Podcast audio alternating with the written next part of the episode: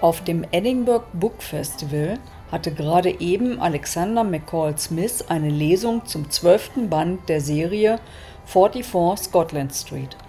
Der wohl beliebteste Schriftsteller Großbritanniens schreibt täglich tausend Worte, engagiert sich für Wohltätigkeitsveranstaltungen und ihm wurden insgesamt zwölf Doktortitel verliehen. Seit 2005 erscheinen die Bücher über die Bewohner der Scotland Street 44 einem Galeristen, einer Anthropologin und natürlich Bertie, dem hochbegabten Siebenjährigen.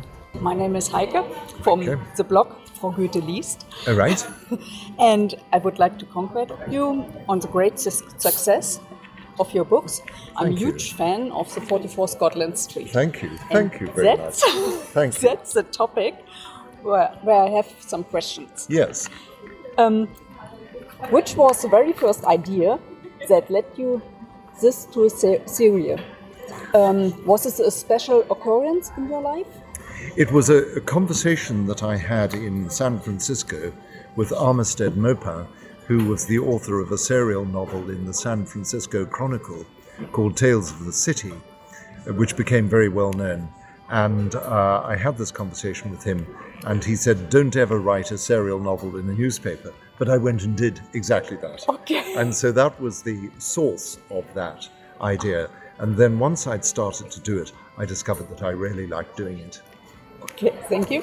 Then, which character in the house could be your best friend?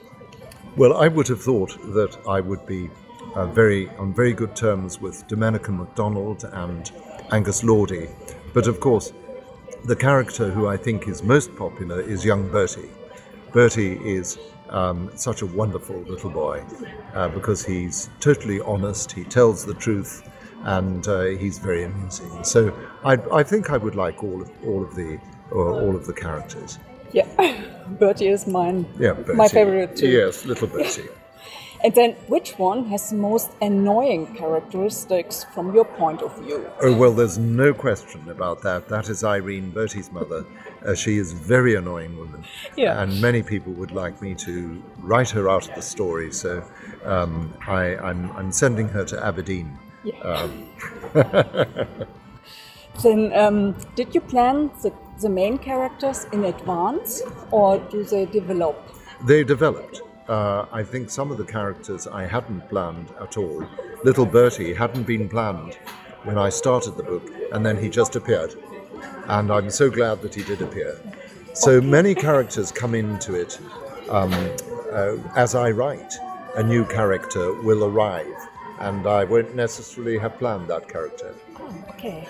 And then they act like typical Scots in Scotland Street. Yes. Do, do they have role models?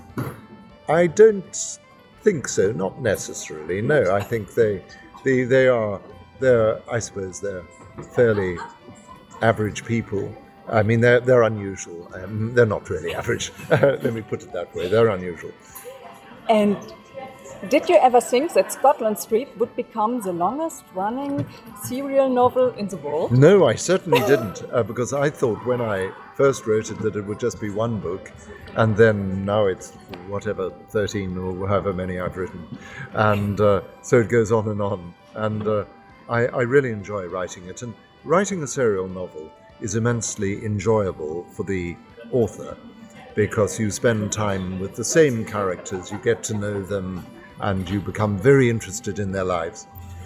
Okay, and um, you also do charity events. Mm. Yeah? Can you imagine that one of the inhabitants of the number 44 doing charity work as well? Yes, I should think so. Yes, I think I think Domenica or Angus would do that. Yes, I think I think most people are happy to be involved in charitable uh, endeavors. And can you already tell us something about your future projects? Um, what comes next? Well, I'm writing a sequel to my novel, My Italian Bulldozer, which is this one is set in France. Uh, I am writing, I've just finished uh, a new book uh, set in Sweden, uh, and uh, I've started the next volume in the Scotland Street series. So I've written the first five chapters. okay, so thank you very much for your Thank time. you. I'm, it's a pleasure. Thank you. Thank you How very nice. much. Thank you. How nice to meet you. A Time of Love and Tartan ist der zwölfte Band in dieser Buchserie. Die einzelnen Episoden erscheinen seit 2003 täglich in der Tageszeitung The Scotsman. Weiterhin sind zwei Krimiserien erschienen über The Number One Ladies Detective Agency mit Mama Ramozwe und The Sunday Philosophy Club mit Isabel Dalhousie. Auch hier kommt der Humor nicht zu kurz. Mehr lest ihr auf meinem Blog fraugoetheliest.wordpress.com.